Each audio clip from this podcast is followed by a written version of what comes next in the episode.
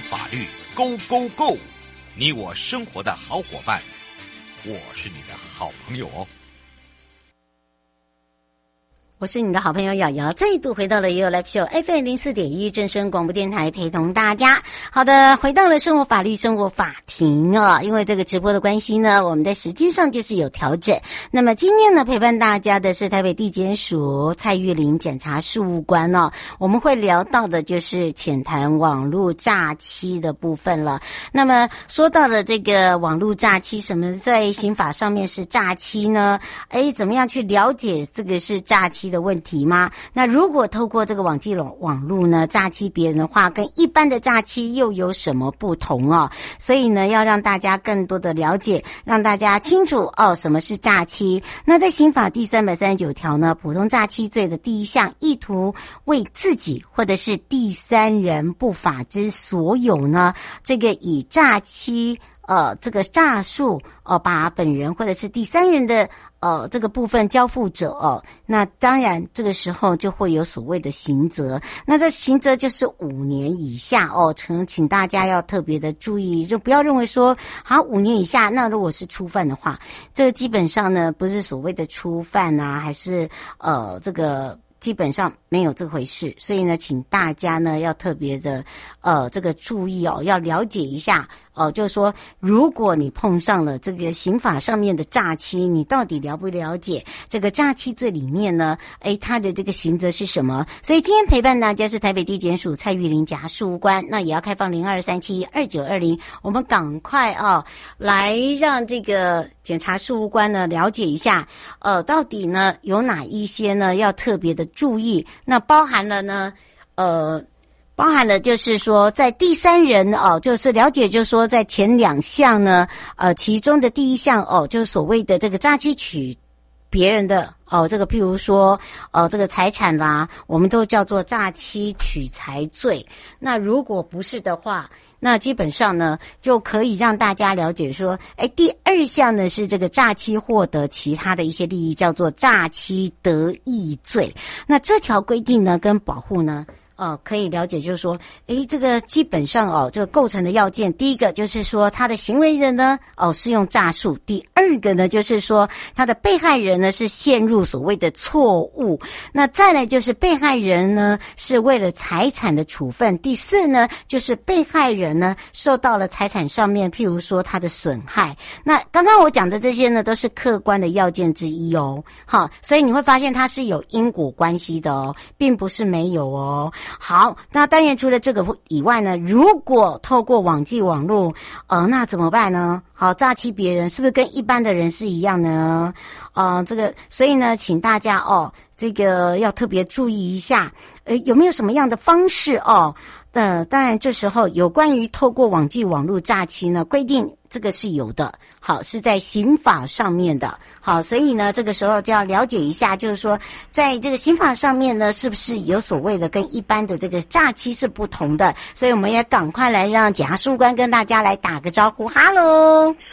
喂，各位听众，大家好。是，当然呢，有关于哦，我们刚才讲到了这个网际网络的假期哦，可能跟一般来讲哦，我们的一般假期好像不大同，对不对？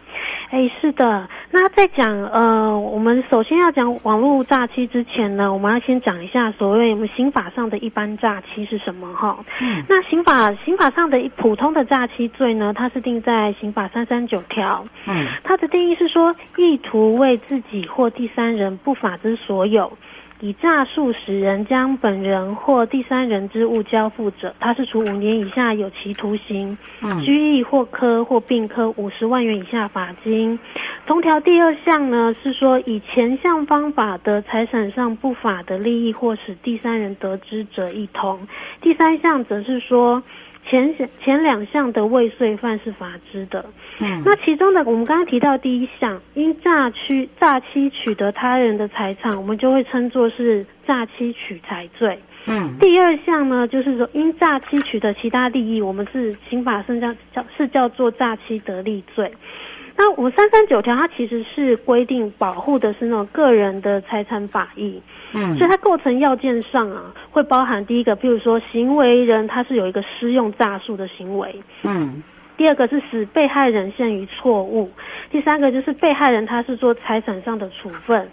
第四个是被害人受有财产上的损害，然后以及我们刚刚讲到这些东西，它是有客观要件间是有因果关系的。嗯，对。所以呢，大家很呃，这个要明白，就是说，一般来讲，就是网际网络的一个诈欺跟一般的这个诈欺，它在刑责上面还是不大一样的。但是呢，基本上有刑责还是会有所谓的民事，对不对？哎，是是没错，对，嗯是。嗯、那基本上还有哪一些这个网络诈欺哦？可能很多人就说。网络跟一般的诈欺不就是一样，只是差一个两个字而已哦。其实还是有实物上面的，对不对？对，其实是有差别性的。那其实有关于网际网络诈欺，我们是规定在刑法三三九条之四，它的它里面就有讲到说，如果是犯犯三三九条的诈欺，也就是我刚刚节目一开始提到的那个普通诈欺罪，嗯，然后另外它加上有下列这些情形的话，它是处一年以上七年以下的有期徒刑，而且还可以并科。一百万元以下的罚金，那它是要件就包含第一个，他比如说他是冒用政府机关或公务员的名义犯之，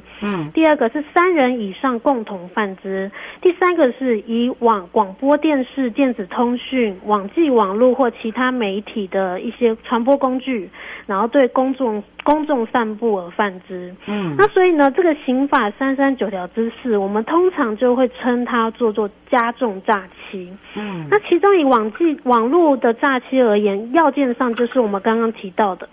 它是以网呃广播电视、电子通讯、网际网络或其他媒体的传播方式对公众散布之。它这个它之所以会加定这一条，主要的考量哈，是因为我们现今电信然后网络的传播方式，其实它只会它会长期的对社会不特定多数的公众。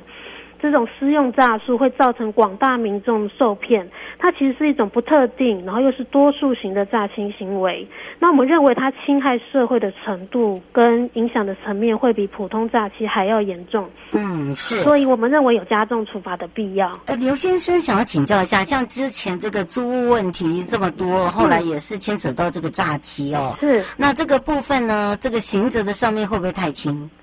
呃，刑责的部分吗？因为呃，我先分享一下我们常见的一些租屋网站诈欺哈，就希望大家可以免于受到这方面的诈骗。那比如说，就是诈骗者啊，他会透过网络登录租屋网站，然后对不特定民众，他会散布张贴出一些出租讯息，嗯，他都会用一些很优惠的地点啊，或者是价钱。嗯，然后之后呢，就会跟民众说，哎，那你要加一个我们假假屋主的 line，之后呢，这个假屋主就会跟我们民众说，哦，有其他人也想要租同一个地点啊，如果想要保留的话，要先付第一个月租金，才有办法去承租，或者是说他们会讲说，啊，因为屋主刚入境啊，还在防疫的隔离期间，他没办法马上签约，所以要等隔离期满才能现场点交或交付钥匙。是，对，那像这种啊，加上其实。呃，诈骗者他们都会使用人头、证件、照片，或者是一些他会传授一些人头账户的那种呃照片来取信民众，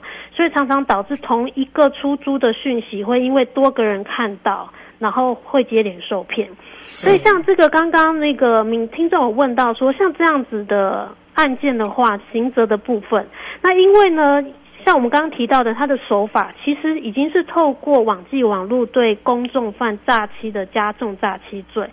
所以我们是要提醒民众哈，如果看到这种价格，它如果明显低于行情，或者是可能它有精美装潢，但 CP 值又超高的，那千万不要在单方面联络房东或者是中介之后就急着汇款。那我们这边还是建议去实地查看屋况跟出租人的真面目，等到确定签约的时候再支付押金或首月的租金会比较保险。嗯，是啊，请大家特别注意一下。汪先生想请教一下，就是现在有很多的呃直播主在卖东西，但是卖假的，嗯，呃，但是也是有一些这个所谓的纠纷，该怎么去处理？是，那如果以直播主的这种呃诈诈骗的话，我可以先举一个例子哈，就是我们曾经发生过我们诈欺者啊，他会先去看一些网络上很热门呃社群网网脸书的粉丝专业的这种直播拍卖，嗯，然后呢，这些犯罪者他会自行去截取那个脸书的头像，去申请类似的一个假的脸书账号，嗯，然后接下来他如果看到民众有在脸书的粉丝专业他购买商品得标后，嗯，我们犯罪者他就会假冒卖家，或者是说他自称是粉丝团的小编，然后主动用脸书的通讯。软体 Messenger 去跟民众联系，然后就说哦，你的商品呢必须先以信用卡付款，然后要求我们民众要提供信用卡资料以便刷卡。嗯，然后结果他们骗取到被害者的信用卡资料之后呢，接下来就马上利用。线上刷卡功能，然后就会冒充被害者的名义进行消费，然后获得一些餐饮啊、住宿这样的利益。那像这样子的案件呢，其实被告除他这个当时呃被呃应该是说我们的犯罪者，他如果已经触犯到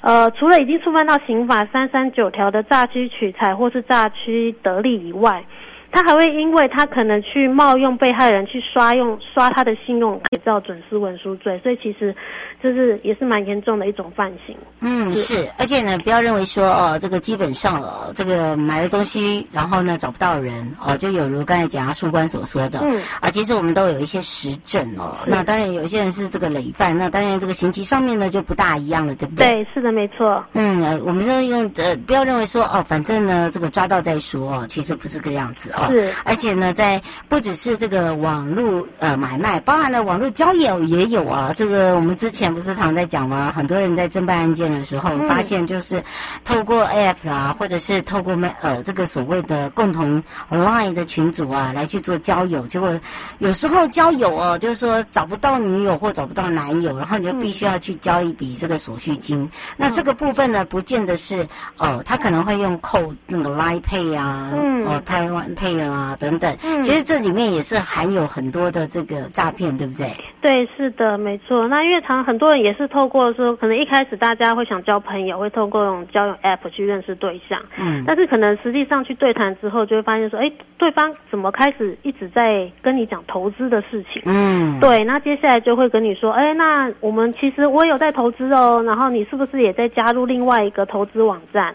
对，那接下来，但是接下来就很危险，因为接下来会有一些呃，譬如说所谓的顾问或是理财经理，就会要求被害人说啊，那你如果要投资的话，你就要先付多少钱啊？然后我们会有一些虚拟货币啊，然后会接下来让你看一些可能虚拟货币上面哦，看起来好像很不错的收收益，嗯，但是当你想要取回这些收益的时候，那这些理财。自称是理财经理人，他们就会要求你要继续汇款哦，要一定手续费或保证金哦，我们才可以把这些东西呃呃归还给你。那接下来就不断推脱。那实际上在这过程中，他们被害人他一开始会出汇进去的钱就已经被提领一空了。对，所以其实在这边要提醒民众哈，我们真的不要随意听信。就是不明身份对象推荐的不明来源的投资网站，否则很有可能会变成像刚刚说的，就是假交友，实际上是真诈财的一些被害者。嗯，是。嗯，方小姐说，通常这样子被诈欺的金额啊，嗯，呃，这个钱还要得回来吗？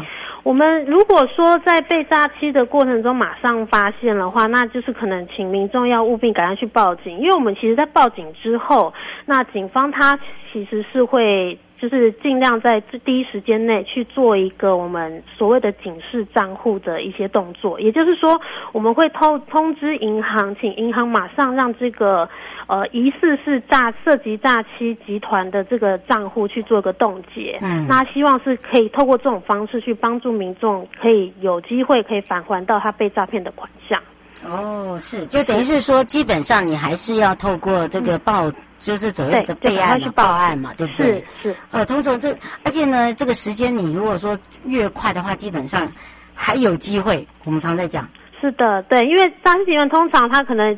款项一汇入之后，他可能就会马上操控他旗下的车手去做提提款的动作。嗯，所以这一段的时间其实是要做时间上的去争取。嗯，对对对，是。所以哦，请大家一定要特别怎么样去预防了。我觉得网络诈骗可能跟一般的这个实体诈骗比较不大一样，对不对？是，没错。嗯，如果真的要预防的话，其实有几个方向哦，可能我们要请检察官来提醒大家。哦，是的。那其实网络诈欺它的类型真的很多元啦，所以我们是希望民众哈、嗯，我们的听众并尽量避免在网络上提供，譬如说金融卡。然后授权卡，然后授权码，然后证件啊、照片这些资料，然后以避免被他人盗用或盗刷。那尽量也不要加入来明来路不明的 APP 哈、嗯。然后另外就是说，在跟网所谓的网友对谈或交流的时候，你务必要以他们从他们的提供的资讯内容做一些查证，然后以免受骗。是是，是，所以哦，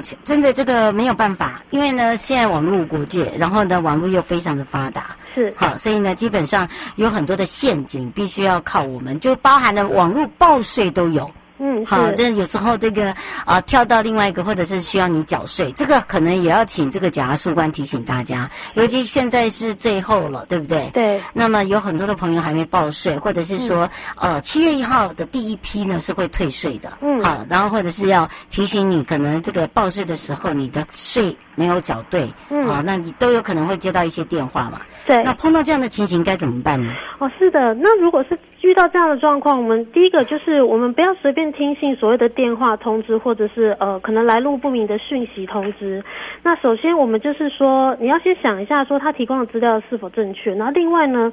千万不要依据他上面所留的电话做一个反向查证。那你可能要透过官网去查询，说，哎，你当地的书面稽征的单位的实际电话是多少，然后去做一个查证的动作。他不可能叫你网络上缴税的，对对对，对不对？对，那必要的时候也可以拨打一六五反诈骗专专线，或者是做报警处理的动作，这样子。嗯，是啊、呃，还有一些就是说，譬如常常会叫你捐款啊，是，好，我很可怜啊，或者是说，哎、嗯，我们呃这个家里附近呢、啊、有这个呃这个有些家庭呢、啊，真的需要大家的帮忙，其实他都会有有有依可循呐、啊。嗯，是没错，是不是？对嗯，千万不要自己哦。这个有些人是假捐款、假交友、嗯、假投资，是好。然后呢，呃，这个有时候呢，这个真的钱在捐出去的时候，哎，就发现，哎，我刚刚不是是捐款吗？嗯，可是好像不是捐到这个单位了。对，没错，所以就是其实网络上一些假的页面也有很多，哦、所以大家页面那一种，对对，所以大家其实，在上网的时候要特别注意说，哎，它那网址上是不是有出现，可能在最后末末位数的时候出现一些奇怪的呃，就是编编码之类的，嗯、对，这样才有办法确认说自己可能是在。到底是在受受骗的网站上，或者是说一个在是在真实的网站上，大家都要小心去做一个厘清的动作。嗯、没错，然后尤其是商品哦，这个常常看到名牌啊，这个原本这个一万多的会变一千多的。对，是。你想也知道嘛，就是 A 版、B 版、C 版嘛。嗯，对。好，所以呢，基本上你不要认为说，哎，那个是正版，为什么买回来这个修尼尔变成是这个中间还一横哈粘住了？对，两个圈圈圈。在一起啊，然后呢，你也不知道怎么去退款。还有另外一种就是说，呃，在网络分期付款的部分呢，有些人会使用这个，那也要特别的小心。对，没错，就是我们常常会接到，就是呃，可能通知说，哎，我你可能刷一笔，但是我们不小心操作成分期付款了。嗯，那这时候可能就是要请当事人自己去跟银行，或者是说自己额外再去做。做查证的动作，对，然后千万不要打的，千万不要打说这是可能对方提供的电话，再打回去做查证。对，那因为这其实这种事情就是我们实物上也很常发生，就是可能很多民众他都会以为说，哎，他那个当时电打电话来的人留的资料是正确的，他打回去询问，然后就一步一步开始提供资料，嗯，然后跟着他去做 ATM 操作，然后或就导致他的损失非常严重。嗯，没错，这也是我们今天哦在节目里面呢要一再的提醒大家，也要非常谢谢台北地检署蔡玉玲检事官哦百忙之中来帮忙我们听我们有解解决这个。些问题，我们就要下次空中见喽。好，谢谢，拜拜，拜拜。各位亲爱的朋友，离开的时候别忘了您随身携带的物品。台湾台北地方法院检察署关心您。